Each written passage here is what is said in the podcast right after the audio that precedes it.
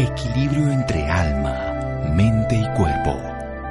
Bienvenidos a Sanamente, la cita con el bienestar. Dirige Santiago Rojas.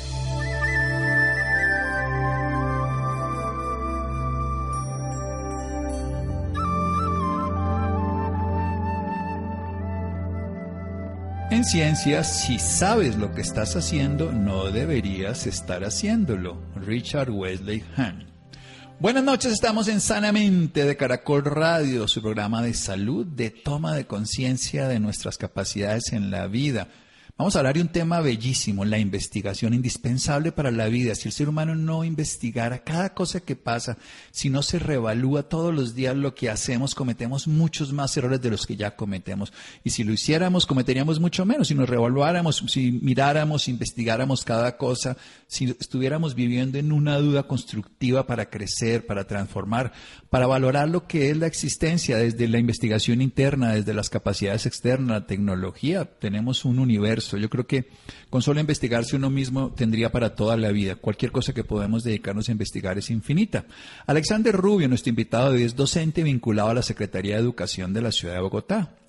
Él desde el año 99 en el Colegio Rodrigo Lara Bonilla, en la ciudad de Bolívar, en el área de libre expresión, doctor en Educación y Ciencias del Deporte de la Universidad de Baja California, magíster en Investigación y Docencia Universitaria de la Universidad Central de Chile, magíster en investigación en danza del Instituto Nacional de Bellas Artes, CENEDI, Danza José Limón, en Ciudad de México, formado como instructor internacional de yoga en Sivasa Yoga University, en Bangalore, en India, en el 2017. Él es maestro, investigador, coreógrafo e intérprete en el campo del entrenamiento corporal docente catedrático e investigador en universidades públicas y privadas, docente del programa Arte Danzario en la Universidad Estatal Francisco José de Caldas y docente del programa de licenciatura en Artes Escénicas de la Universidad Pedagógica Nacional. Todo un lujo en el tema de la investigación, un motivador, un entusiasta de la vida. Querido Alexander, buenas noches, gracias por acompañarnos.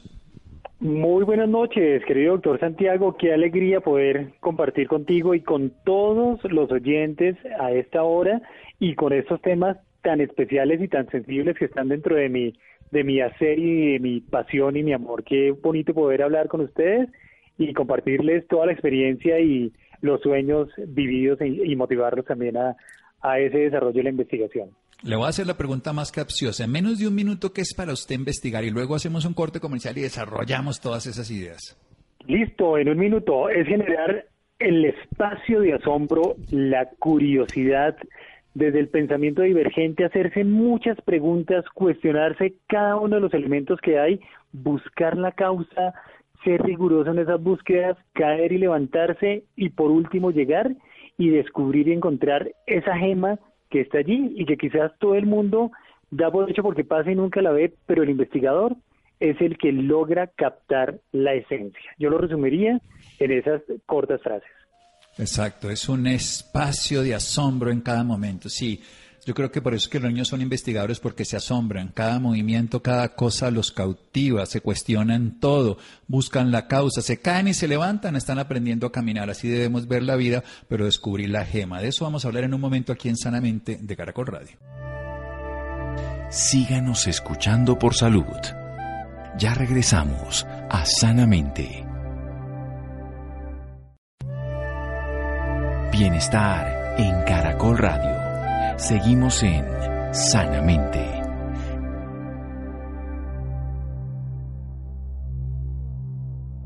Seguimos en Sanamente de Caracol Radio. Él es docente, catedrático, investigador en universidades públicas y privadas, docente del programa de arte danzario en la Universidad Estatal Francisco José de Caldas, docente del programa de licenciatura en artes escénicas de la Universidad Pedagógica Nacional. Lo que no conocemos debemos investigarlo, inmediatamente nos decía Pasteur. Y Alexander Rubio nos está motivando a saber que tenemos un espacio de asombro permanentemente en la vida, que tenemos que cuestionarnos todo lo que existe, buscar las causas y nos vamos a caer y levantar muchas veces hasta que descubramos esa gema maravillosa. Sigamos entonces, motívenos a investigar, sobre todo porque la vida es eso, una oportunidad para hacerlo en cada momento. Claro que sí. Bueno, quiero compartirte en este lugar mm, preciso, justo en este instante estoy además dirigiendo el IDEP, que es el Instituto de Investigación y Desarrollo Pedagógico de la ciudad, donde podemos potenciar, imagínate, tenemos el impacto sobre 36 mil docentes de la ciudad. Entonces, es maravilloso poder a ellos contarles, pero mucho más eh, generar esa conexión porque como soy docente, es mucho más fácil la interlocución. Normalmente los maestros y maestras cuando se les habla desde el campo de la expertise, es decir, llega un experto y les dice, es que ustedes deberían investigar, pues se cierra un poco porque, eh, claro, el experto lo ve desde un lugar muy objetivo, muy lejano, muy dicotómico, pero el maestro, en este caso, digamos desde mi lugar, yo les digo a ellos cómo lo he hecho. Y cuando les digo cómo lo he hecho a partir de encontrar ciertos problemas en el aula, por ejemplo, yo me arriesgué a investigar y tengo una palabra hermosa ahí que es la serendipia la serendipia o el estado de inspiración, que yo lo relaciono mucho también con conceptos orientales, ¿no? Como el estado de, de y de iluminación, de búsqueda. Entonces, sale justamente cuando encuentras un problema. Y yo me encontré un problema en la escuela, yo me encontré un problema particular y era la violencia, me encontré el problema de las relaciones, el problema de la muerte violenta de estudiantes, las agresiones a nivel de pandillas, y ese era un problema que estaba ahí, y dije, bueno, ¿qué puede hacer uno aquí? Eh, obviar el problema, eh, mirar para otro lado o convertirlo en un espacio de investigación. Y mira, mis 40 estudiantes o 45 o hasta 50 como tienen los docentes de educación pública, como tenemos los educadores, son un espacio, ahí ya tenemos una muestra, un grupo de trabajo, un grupo focal donde podemos llegar a generar una investigación, a buscar cuál es la causa del problema, a aplicar nuevas metodologías y hacer un ejercicio que a veces nos cuesta trabajo, que es reflexionar, escribir, probar, ensayar, quizás fallar, pero encontrar en este caso una alternativa y pues la encontramos, aplicamos una técnica, una metodología y logramos al paso de cuatro años, eso sí hay que ser disciplinados, constantes, perseverantes, recoger información, pero tú lo puedes hacer en menos tiempo o en mayor tiempo. Yo lo decidí hacer un poco largo porque siempre hay que soñar y proyectarse en el tiempo y dije, si lo voy a hacer, lo voy a hacer largo para mirar qué variables hay y logramos disminuir la violencia aplicando algo que yo trabajaba en mis clases y son las técnicas de trabajo corporal.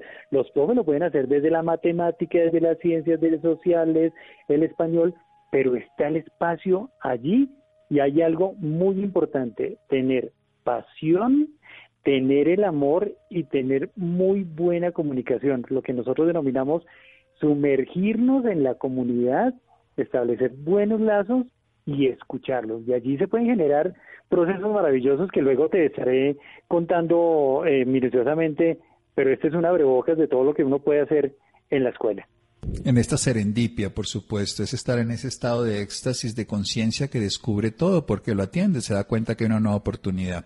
Desde el trabajo corporal, ¿no? Y esa capacidad de comunicarse, pero usted habló de una palabra que me encanta, escuchar. Uno como si no pone atención y escucha, no descubre lo que necesitan. Impone sus criterios, pero no se da cuenta de lo necesario.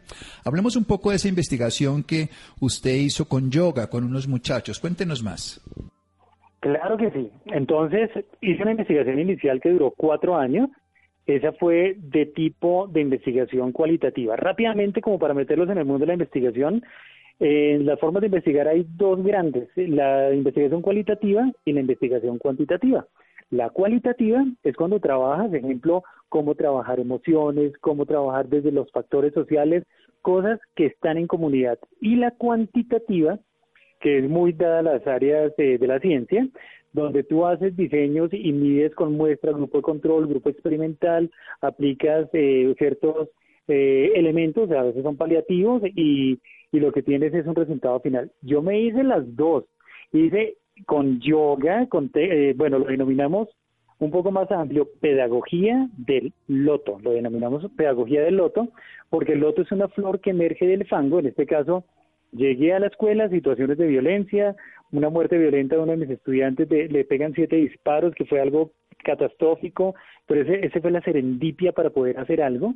Y desde allí hice primero una investigación cualitativa durante cuatro años con un grupo de 40 estudiantes.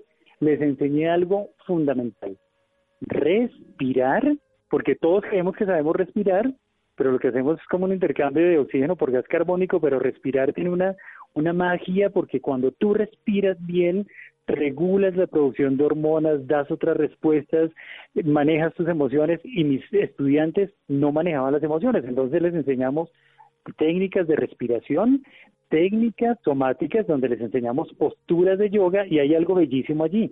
El yoga tiene una línea que se llama el Hatha Yoga y enseñas asanas o posturas, pero las posturas que realizas no son solamente una postura del cuerpo, es una postura ante la vida. Y fuera de eso les enseñamos trabajo en colectivo, en equipo, desde la percusión corporal, desde el contacto. Y al trabajar estas técnicas, logramos disminuir la violencia, logramos mejorar eh, las relaciones. Yo les llevé un diario de campo a mis estudiantes durante cuatro años. Ellos llevaban también su bitácora cinética, que llamaríamos en, etnografía, que es una de las líneas de investigación. Tú llevas un diario. Mis estudiantes escribían todo, qué sentían, por qué, cómo lo hacían. Logramos al final de los cuatro años disminuir la violencia, disminuimos el consumo de drogas, pero además una variable que te voy a ser honesto, la verdad para mí no era tan trascendental y era cómo les iban los exámenes y les fue muy bien. Fue el primer año en que el colegio subió al nivel superior en las pruebas a ver.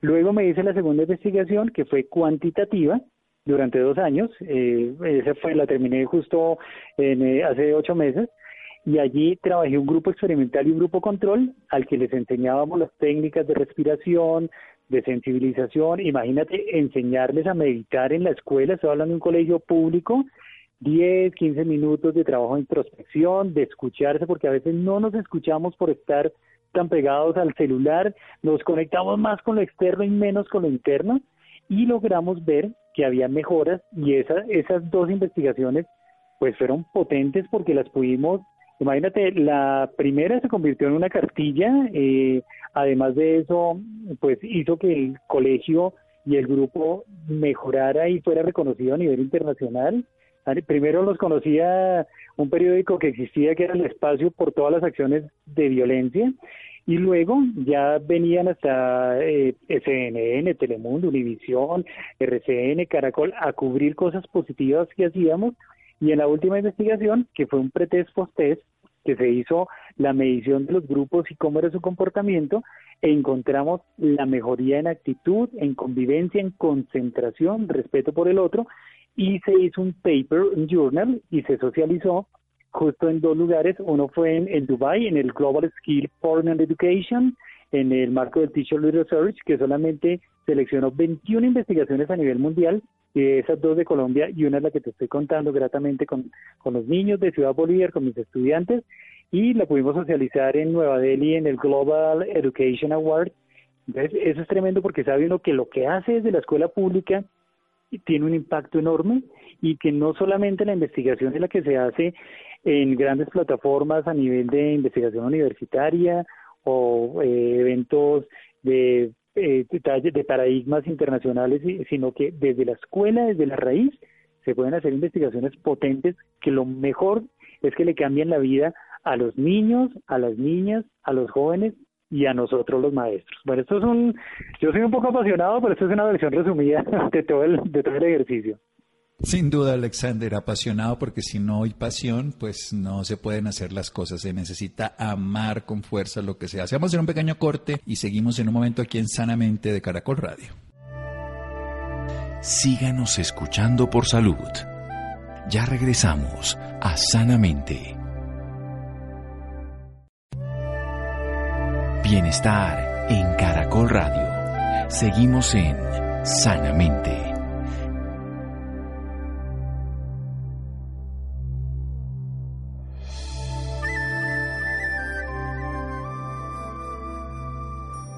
Seguimos en Sanamente de Caracol Radio, docente vinculado a la Secretaría de Educación desde el año 99. Nos está hablando de un colegio en Ciudad Bolívar, una investigación de seis años recientemente terminada, muy galardonada en el Global Education Award en New Delhi. Nos está hablando de un estudio sobre la violencia en una zona de Bogotá, aquí en Colombia, con pandillas, con muertes. Él sueña con aprender, con conocer, con hacer una inmersión directamente en esa comunidad, con técnicas de trabajo corporal, básicamente en el yoga, en el hatha yoga, que son posturas del cuerpo, pero también posturas de la mente, posturas además de técnicas de respiración de pranayama, con una investigación de cuatro años, primero cualitativa y luego cuantitativa, primero simplemente observacional y de acompañamiento, a través de la pasión, del amor, de la comunicación, de ser parte de ese grupo durante cuatro años con los estudiantes lograron disminuir los niveles de violencia, el consumo de drogas y mejorar incluso las calificaciones en las pruebas saber. Y algo fundamental, los últimos dos años una prueba contrastada lo que se llama ya una prueba cuantitativa, cuantificar con un grupo control, con experiencias de dos tipos, la meditación y también la respiración, para conocerse a sí mismo, para transformarse. Los resultados son maravillosos de este apasionado de la vida y apasionado de la investigación. ¿Qué tiene que hacer alguien para empezar a investigar sobre cualquier cosa? Denos unas unas pautas, unos tips. Usted nos ha hecho una belleza de saber que nos tenemos muchas veces que caer para volvernos a levantar, que tenemos que ver esta oportunidad como una dificultad para crecer, pero cada vez que nos caigamos vamos a volvernos a levantar porque vamos a encontrar esa joya.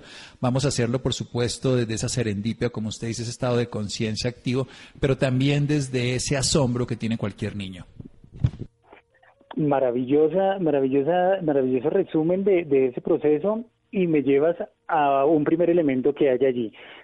para hacer investigación, lo primero es hacerse preguntas, eh, tener la mentalidad de un niño. El niño todo el tiempo está viendo el universo como si fuera algo nuevo, pero se hace preguntas que aparentemente nosotros desde nuestro hemisferio cerebral izquierdo creemos que son obvias, pero no, hay que hacerse esas preguntas obvias. Por ejemplo, la primera pregunta que un niño se puede hacer es, bueno, ¿por qué está el sol allí? ¿Por qué es el día? ¿Por qué es la noche? Y un adulto, pues, ve eso como tan, eh, eh que así lo cataloga y lo, lo, le pone la tipificación de inmadurez, pero no. La primera acción es volverse niño. ¿Qué quiere decir eso? Hacerse preguntas como un niño, ver lo obvio que está allí, porque detrás de lo obvio hay todo un proceso enorme. Hay otro elemento muy grande que es ser apasionado. Yo lo denomino, incluso en mis charlas, le pongo una, un componente y es, pero lo voy a explicar, terquedad pedagógica. Terquedad pedagógica no quiere decir aferrarse a patrones negativos o paradigmas negativos, sino terquedad pedagógica es que si tú tienes un sueño y sabes que eso que estás aplicando con un grupo está dando resultados, aférrate a él. Yo hubiera podido seguir haciendo el, el, currículo que establece el Ministerio de Educación y bueno, de hecho se hace en las escuelas, pero dije, mis estudiantes solamente con el currículo no se van a convertir en buenos seres humanos y que saquen buenas notas o cumplan ese currículo no va a garantizar que sean felices. Entonces, mucho más allá de eso, y, y puede ser un resumen chiquitín, hablé con unos amigos de que estaban en, en las pruebas, les fue muy bien en las pruebas PISA, son japoneses, pero los niños estaban con intentos de suicidio de 8, 9 y 10 años por la presión tan excesiva. Entonces eso lo lleva a uno a pensarse qué está pasando allí. Entonces, lo segundo es tener esa pasión, yo lo llamo terquedad pedagógica. Y la otra, que es a veces lo que más nos cuesta, es escribirlo y llevar, o sea, si, no hay que tenerle miedo a escribir. Uno aprende a caminar caminando, uno aprende a investigar investigando y uno aprende a escribir escribiendo. Entonces, tener su esferito, tener su agenda, o ahora pues eh, la tecnología es el iPad, el iPhone, el celular. A mí me gusta mi agendita con el esfero y tomar notas de todo lo que estás viendo, tomar datos, eh, llevar, eh, llevar el diario, escribir cada cosa que está sucediendo y, no le tengamos miedo. Tenemos la muestra que son nuestros estudiantes o son las pequeñas acciones de la vida. ¿Cómo me siento hoy yo? ¿Cómo estoy en mi casa? ¿Qué pasa mientras escucho al doctor Santiago y al profe Alexander hablar? ¿Qué sucede en mí? ¿Dónde siento la emoción? Eh, ¿En el estómago, en el pecho? ¿Me gusta lo que escucho? ¿Me genera inquietud? ¿Me estoy llevando sueños? Todo eso es investigar. Entonces, no perder esa capacidad, asombrarse, no perder el detalle, asombrarse con lo que ves en cada espacio, con la sonrisa, estar tan atento que todo lo que aparentemente se nos vuelve cotidiano, se nos vuelva la magia, yo lo llamo la magia, que es el sorprenderse con cada acción, lo que los orientales llaman estar presente al presente. o lo que el sasen o el, en la filosofía oriental significa respirar y estar, ver esas pupilas dilatadas de, de, de, observar y de curiosear. Esos son como elementos fundamentales. No perder esa curiosidad y no, no crean que investigar es solo de expertos. El, en el día a día tú haces investigación. Ahora, hay que darle la rigurosidad, la secuencia, pero ahí está la investigación presente. Estar presente al presente, ponerle presencia a la vida, además que lo único que está existiendo. Para poder investigar se requiere solo estar atento y uno todo el tiempo está descubriendo algo a los que nos gusta investigar. Claro, hay gente que hace investigación en laboratorio y entonces se dedica toda la vida a sacar una vacuna. En esta época, pues es indispensable para el proceso que estamos viviendo. Pero es que podemos investigar hasta cuáles son las mejores rutas para ir al trabajo, hasta cuál es la mejor postura para dormir. En cada cosa que nos ocurre en la vida podemos tener ese gusanito de la investigación estar descubriendo qué es lo mejor en cada momento, porque además las teorías de hace 20 años son útiles en ese momento, pero ya son inútiles ahora. No quiere decir que uno tenga que destruir cuando uno investiga no destruye, revalúa, quiere decir que puede volver a validar o puede, pues obviamente ya ignorar. Hay muchas cosas que son viejas, a veces hay muchas cosas que llamamos novedosas que son simplemente retomadas de lo anterior. Y cuando uno tiene un nivel de investigación permanente, hay satisfacción, el investigador logra ese gozo, porque siempre dicen que no son buenos remunerados, entonces que muchos dejan la investigación por eso. ¿Es la remuneración la motivación? ¿Es la motivación la remuneración? ¿Cómo funciona eso? Buenísima pregunta. Yo creo, yo empecé a hacer investigación sin buscar remuneración y creo que lo sigo haciendo sin buscar remuneración. Lo que lo que sí busqué es pensar que lo que estaba haciendo yo quería saber qué impacto estaba generando. Entonces lo hice como parte de la escuela, de mi trabajo dentro de las clases, incluso le daba más tiempo extra, lo cual implica a veces que los compañeros o la gente que está ahí, porque tú ya sales de la zona de confort y pasas a otro nivel que es empezar a aportar diferente. Entonces los compañeros dicen, ¿será que le pagan más? Y, obviamente no le pagan más y empiezan a soñar, en grande y la potencia es cuando tú ves que esa investigación está generando transformaciones. Por ejemplo, ver que mis 40 estudiantes, normalmente en ese espacio que a veces es complejo por todas las problemáticas que hay, y encuentro que esos chicos que estuvieron en esos cuatro años con la investigación se volvieron profesionales, se volvieron médicos, ingenieros, arquitectos, profesores, que el paradigma de la zona los limita a ser solamente trabajadores de cierto nivel técnico, a veces eh, madres adolescentes, y en este caso ver cómo trascienden la vida, encontrármelos en espacios maravillosos, me encontré uno de ellos en Dubái, a otro en la India, yo decía, esto, uno se volvió piloto de la Fuerza Aérea, o sea, eso es, es para mí esencial, uno dice, claro, la investigación de resultados, y empiezas a encontrar que cada una de esas acciones tiene resultados potentes. Cuando llevamos a estos chicos a que se den cuenta que pueden desde, desde ese trabajo investigativo trascender, incluso si lo miramos eh, quitando el ego de, un lado, que logramos con ellos dos récord Guinness, que ¿quién se imagina que en un colegio público puedan hacerse dos récord Guinness, el uno de trabajo colectivo, percusión corporal, respiración, y el otro que fue la clase de yoga más larga del mundo, 36 horas, uno dice, claro, esto tiene, y empieza a, te llena el alma, y cuando tú tienes el alma llena, todas las conexiones o sinergias se van dando. Eso, es bellísimo. Cuando tú haces las cosas solo por búsqueda de, dinero, eh, no, no, es, no, es tan, no es agradable, pero cuando lo haces porque estás cambiando las vidas de otros seres humanos, el universo se abre, eh, se, yo lo diría, bueno, la palabra puede ser cliché, se confabula, pero es verdad, se abren todas las disposiciones y tú empiezas a, tener unas satisfacciones que van mucho más allá y es ver que eh, incentivas la semilla en otros estudiantes, en otros maestros, en otras maestras para seguir investigando. Yo tengo una, anécdota muy bella en la IAS, en la IAS Yoga University en Bangalore, allá en India, y es que ellos, uno conoce el yoga, lleva, el yoga lleva 5.000 años de historia y hay diversas técnicas, y uno diría, no, pues eso ya está investigado, no, ellos en esta, a esta altura, eh, año 2021, 2021, siguen investigando y encontrando cosas. Por ejemplo, todos sabemos que la respiración nos genera tranquilidad.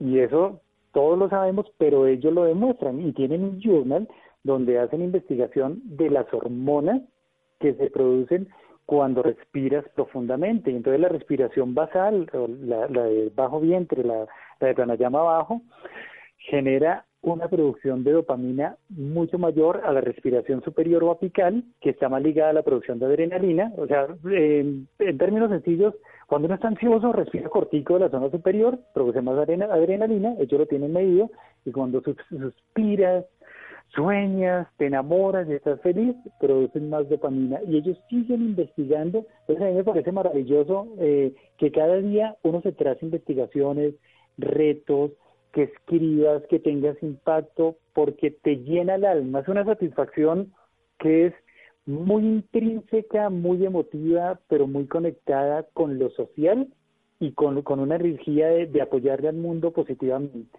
Digamos que eso va trayendo otros logros y otros elementos eh, allegados, pero la esencia, lo, cuando hagas investigación, hazla porque quieres descubrir algo que te trazaste y no solamente porque va a tener ciertos beneficios o lucro. Trasciéndolo más y verás que todo va a llegar, va a llegar mucho mejor. Bueno, genial. Además es entender que Oriente y Occidente son como el cerebro izquierdo y el cerebro derecho, el místico, el lógico y el analógico, el lógico el izquierdo, el analógico el derecho, el místico y el matemático, para decirlo a la Oriente y Occidente. Y cuando los integramos tenemos una totalidad. Y esto es algo que a mí me encanta, poder generar algo que nosotros necesitamos en este momento. Y es la visión integral, porque la vida es íntegra y nosotros a veces nos dedicamos simplemente a ver una parte. Nos quedan dos minuticos. ¿Cuáles son sus nuevos proyectos, sus nuevos sueños? Motívenos, llévenos en ellos. Claro que sí, tengo una propuesta gigantesca que se llama Maestros que Inspiran y es incentivar a los maestros y maestras de la ciudad para que aprendan a investigar desde sus experiencias en la escuela. Entonces, ese es uno ya lo tenemos. Yo estoy liderando, además de ser el director del instituto, estoy liderando la línea de corporeidad, que me interesa mucho, y el tema socioemocional, esa es una. Tenemos otra y es que esas propuestas que han sido eh, oasis en las escuelas, eh, lideradas por maestros y maestras, puedan ser replicadas en otros en otros colegios, o sea que ya no sea solo en su colegio, sino que se replica a 15, a 30, a 40 más. Estamos incentivándolos a escribir, a publicar, les estamos reconociendo sus obras a través de un premio que se llama el Premio de Investigación en Innovación, que justamente se cierra al finalizar del 31 de agosto, entonces se pueden postular y eh, no hay problema. Hay gente que se ha postulado cinco o seis veces, hay que perseverar y si algo va a suceder es que vas a aprender algo más. Y nos estamos soñando muchos ejercicios colectivos para estos tres años que vienen, trabajos de colectividad del cuerpo, trabajo socioemocional, trabajos de escritura, publicaciones, acompañamiento a maestros y maestras, reconocimiento docente, intercambios internacionales. Y bueno, tenemos todo, incluso eh, doctor Santiago, quedarás invitado cordialmente a alguno de nuestros eventos en los que estamos interlocutando con los mejores maestros del mundo, que cuando te das cuenta son personas llenas de pasión y sensibilidad y que han convertido la adversidad desde la investigación en un oasis de transformación. Sí, la adversidad se vuelve un oasis porque crecemos. Es que además solo podemos transformar algo cuando aprendemos de esto y la investigación es la forma más cercana a aprender, que es lo que hace un niño. Un niño no sabe, investiga, se motiva porque tiene motivación o necesidad. Nos vamos a otro país, tiene que aprender un idioma, pues él le tiene que aprender porque no sabe hablar y desde esa motivación, necesidad aprende y de ese reforzamiento del lenguaje le genera todo un mundo de oportunidades. ¿Dónde lo podemos ubicar? Mi querido Alexander, ¿dónde podemos saber más de usted, aprender más de usted en redes sociales, teléfono, lo que usted quiera? Claro, claro que sí. Bueno, entonces en redes sociales estoy en Instagram, me encuentran como Alex Rubio 1373. Alex Rubio 1373. En la página del IDET www.idep.edu.co y también tengo una página que se llama Pedagogía del Loto. Ahí está mi conexión. Repito, Alex Rubio 1373, Instagram y Twitter, Pedagogía del Loto, la página, y en el IDEP, en cualquiera de ellas, bienvenidos, bienvenidas, ahí aparecen los teléfonos, no duden en comunicarse y aquí dispuesto siempre a colaborar y a compartir, porque creo que el amor es lo que nos debe unir a todos y todas y, eso es lo que nos ayuda a trascender en sociedad. De antemano, un abrazo fuerte y, muchísimas gracias, doctor Santiago, por este espacio de interlocución y de compartir nuestros, nuestros pequeños aportes para la, para la vida y la educación. Mi querido Alex, ha sido un honor. Alex Rubio 1373 en Instagram y en Twitter. También pueden en elide.edu.co o si no, pedagogía del loto. Ese es un símbolo muy bello, la, la, flor del loto que viene del fango y luego florece, lo que nos está hablando de esos oasis dentro del caos. Alexander, descanse y muchas gracias. Seguimos en Sanamente de Caracol Radio. Síganos escuchando por salud. Ya regresamos a Sanamente. Bienestar en Caracol Radio. Seguimos en Sanamente.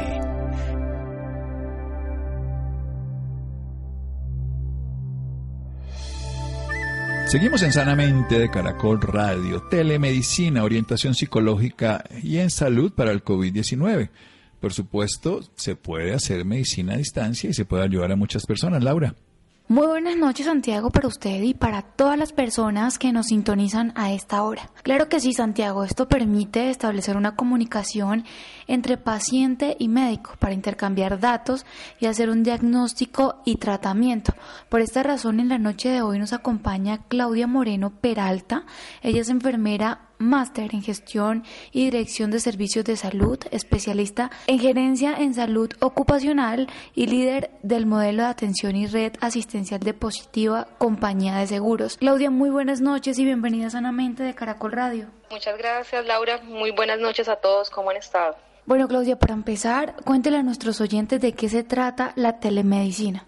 Bueno, básicamente eh, la telemedicina es, se refiere a la provisión de servicios de salud a distancia eh, con unos componentes básicos en todo lo que tiene que ver con promoción, prevención, diagnóstico, tratamiento y rehabilitación, donde los profesionales de la salud utilizamos eh, tecnologías de la información y comunicación para permitir intercambiar y gestionar acceso a los trabajadores y pacientes enfermos, eh, donde se tienen dificultades de acceso a los, a los servicios de salud por el área geográfica o por las dificultades que se puedan presentar en un momento determinado. ¿Cómo funciona esto, Claudia? ¿Cómo pueden acceder los pacientes y los médicos? Bueno, pues básicamente, eh, como te decía, enfocados en, eh, ayudados en los sistemas de información, en tecnologías de la información, eh, básicamente lo que se hace es una, una, interacción entre el paciente y un, médico eh, para poder tener acceso a, las historias clínicas y poder generar diagnósticos y, tratamientos a un paciente. Tengo entendido que hay varios tipos de telemedicina. Explíquenos un poco este tema. Eh, sí, señora. los servicios de telemedicina están regulados bajo la resolución 2654 del 2019 en el Estado colombiano. Y básicamente lo que nos habla es de cuatro tipos de, telemedicina. Hablamos de telemedicina interactiva, telemedicina no interactiva, telemedicina de experticia y telemonitoreo. Estas categorías básicamente lo que nos llevan es a permitir hacer eh, mediante los especialistas conceptos médicos, realizar diagnósticos, eh, hay unos que son muy específicos a un tema de orientación médica mediante videochat, como te decía, los temas de promoción y prevención. Y básicamente lo que busca esto es una interacción entre el paciente y el médico, que básicamente eh, pueda llevar a, a generar un, en tiempo real eh, una emisión de un concepto, un diagnóstico y un manejo de la necesidad que tenga el paciente médicamente. En estos momentos, específicamente, ¿quiénes se benefician, quiénes están beneficiando con esto?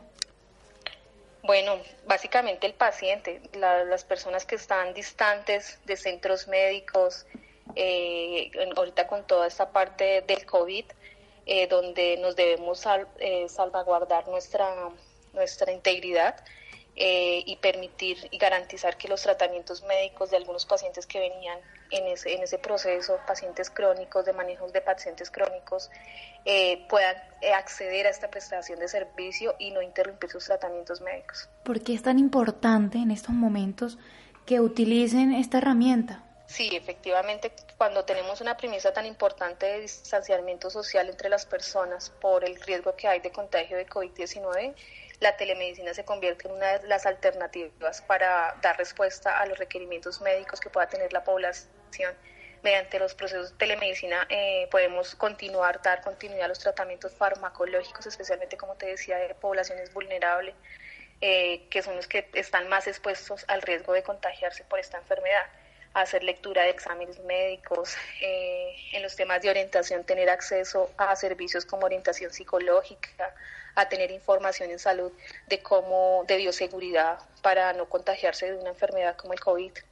Esa es, esa sería una, una, una respuesta. Bueno, y ya para finalizar, ¿qué mensaje le deja a todos nuestros oyentes? ¿Qué mensaje?